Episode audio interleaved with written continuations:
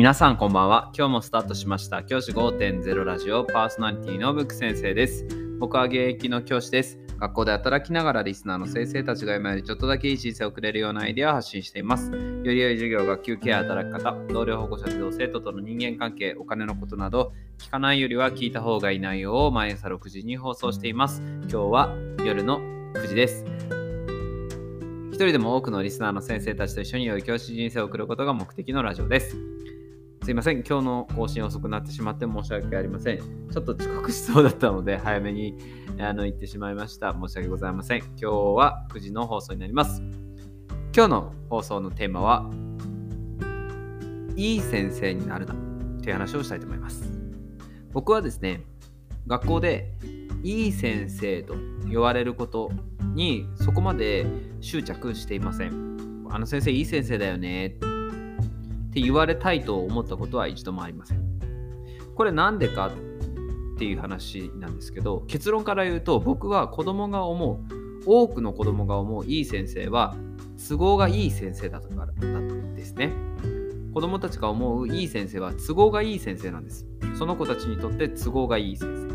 生。例えば怒らない先生。例えば宿題を出すように言わない先生。例えば礼儀の指導をしない先生。そんな人たちを子供たちは都合がいい先生、訳していい先生と呼んでいることが多くあります。僕はそういった先生になりたいと思ったことは一度もありません。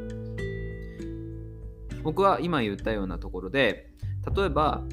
あ、この先生いい先生だなって思われたいと思ったことがないので、そういった行為をしたことはないんですけど、でも、子供たちの中には僕をいい先生だと今までの教え子たちの中にはいい先生だと思ってくれてる人もいました。それは何でかっていうと僕は子供たちが何かをしたい。子供たちが例えばこのプリントやったんですけどここのとこ分かんなくてっていう質問とかこれどうやったらいいですか？どうやったら解けるようになりますか？とかそういう質問をしてきたりとかした時に僕はいくらでも時間を取ります。例えばその子にとって必要な情報であればネットを検索してこういったものもあるよとかっていう話をしたりとかもしてあげます。僕はそこに関して手を抜くということはしたことがありません。どれだけ僕はコスパが大事だと言ってますけどコスパが大事な僕でもそういった子どもたちが学びたいという意欲がある子に関してあのすごくこう文句を上げていると開けているという状況なのでそういう意味で子どもたちはそういった意味でいい先生と思ってくれたのかもしれないなというふうに思います。卒業してから学校に来て、先生はいろんな時に僕がこういうふうにやりたいと思った時に、その方法を一緒に考えてくれました。本当にいい先生だと思います。こういうふうなことを言われたことはあります。一方で、現役の子供たちからしたら、僕は例えば何か提出物を出す時にお願いしますとか、あとは何かテストが遅れた時に遅れてすみませんって言わない場合は返します。それはきちんとやらせたい。そういうふうに思っています。例えば朝学校の教室に行って教託の上に提出物がのこのぼのこのっけてあったら僕はそれを返します。それはおかしいだろうと言います。提出物に関して将来子どもたちが生きていく上で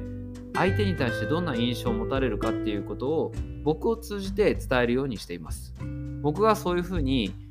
して、んだよ、この先生、いちいちめんどくせえなって思われても全然構わないと思っています。将来、あ、あの先生はいい先生だったなと、現役じゃなくてね、卒業した後に思ってくれればそれでいいとも思ってますし、別に思われなくてもいい、そういうふうにも思っています。大事なことは、先生方が今教えてる子たちにとって、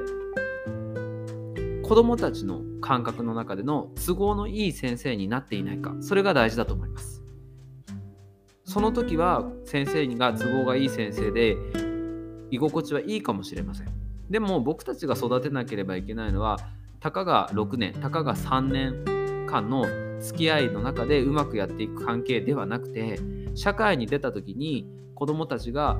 生きていく上で他人に対して他の人に対してどういう感情を抱かせるかということをきちんと教えること。あるいは相手に対して信頼を勝ち取る方法を教えること。あるいは社会に出て必要なスキルを教えること。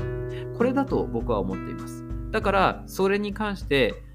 もしその僕が目指す子どもたちの像と違うところに向かっていたらそれは何度でも指導します。礼儀がなっていなかったら指導しますし提出物、まあ、宿題とかは別に僕はあまり出さないので 宿題は置いといて例えば